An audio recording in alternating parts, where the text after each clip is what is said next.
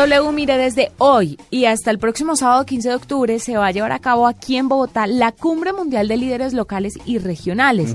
Este es un evento en el que se reúnen alcaldes y representantes gubernamentales, tanto de Colombia como de otros países del mundo, para discutir e intercambiar ideas sobre el desarrollo urbanístico. ¿Sabe que de hecho una tendencia del día también fue numeral Bogotá es la cumbre? Justamente hablando del tema. Claro, es la quinta Cumbre Mundial de Líderes Locales y Regionales. Y está con nosotros a esta hora José Fernando Quintero, que es el responsable de Smart Cities en Colombia para Indra, empresa internacional de consultoría en tecnología. José Fernando, bienvenido a la nube. Buenas noches a todos. Bueno, José Fernando, primero que todo, en a uno le hablan de alcaldes, de responsables gubernamentales y de todo este tema y uno lo asocia más a política que a tecnología. Pero obviamente esta cumbre tiene una nota tecnológica muy importante y queremos saber cuál es. Cuéntenos qué tiene que ver esta cumbre con la tecnología. Ok, eh, realmente, Juanita, en el siglo XXI prácticamente estamos siendo testigos de un proceso de urbanización a nivel mundial, que está haciendo que las ciudades se preparen mucho más a estos nuevos retos, una creciente concentración de población y aumento de niveles de consumo. Básicamente para nuestra compañía este es un reto muy orientado en un concepto específico, en un modelo tecnológico y organizativo, donde la incorporación de tecnologías, infraestructuras y servicios de calidad hacia la ciudad permite conseguir aumento en su eficiencia y su calidad de gestión. En esta cumbre estamos precisamente conversando con otros líderes mundiales cómo y de qué manera estas nuevas tecnologías pueden ayudar a hacer más eficiente una ciudad alrededor de lo más importante que es el ciudadano.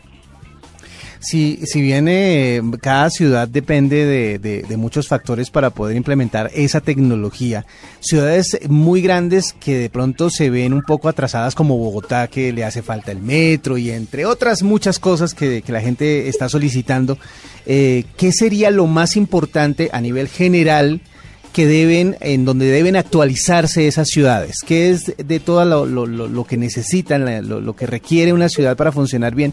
¿Qué es lo más urgente de actualizar en todas las ciudades en materia tecnológica?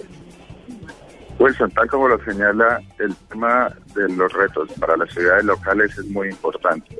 Bogotá es un buen ejemplo de una ciudad que necesita tantas cosas que uno se imaginaría muchos retos al mismo tiempo para solucionar. Sin lugar a dudas hay tres temas muy importantes hacer y tener una visión única de ciudad es muy importante. Es lograr que todo se tenga una visión integrada en los ámbitos de ciudad, de tal manera que se obtengan sinergias entre las diferentes administraciones dentro de la misma ciudad y puedan tener esos mismos ahorros operativos y eficiencia en sus procesos. De igual manera, iniciativas eh, puntuales como temas de gobierno electrónico pueden ayudar a hacer más eficiente una ciudad como Bogotá donde se pueden incorporar tecnologías de trámite en línea para que este tipo de soluciones puedan darle mayor competitividad a la ciudad en un ranking internacional. Y bueno, cuénteme cuál es la ciudad que usted considera que es más avanzada urbanísticamente y tecnológicamente y por qué, qué es lo que tiene y cuánto nos falta para llegar a eso. Yo diría que a nivel, eh, eh, eh, digamos, de territorio es muy importante hablar de nuestra misma región. Medellín es un gran referente de todas las cosas buenas que se pueden hacer. Las ciudades inteligentes no es otra cosa diferente sino la sumatoria de muchas iniciativas alrededor de diferentes focos y retos de ciudad.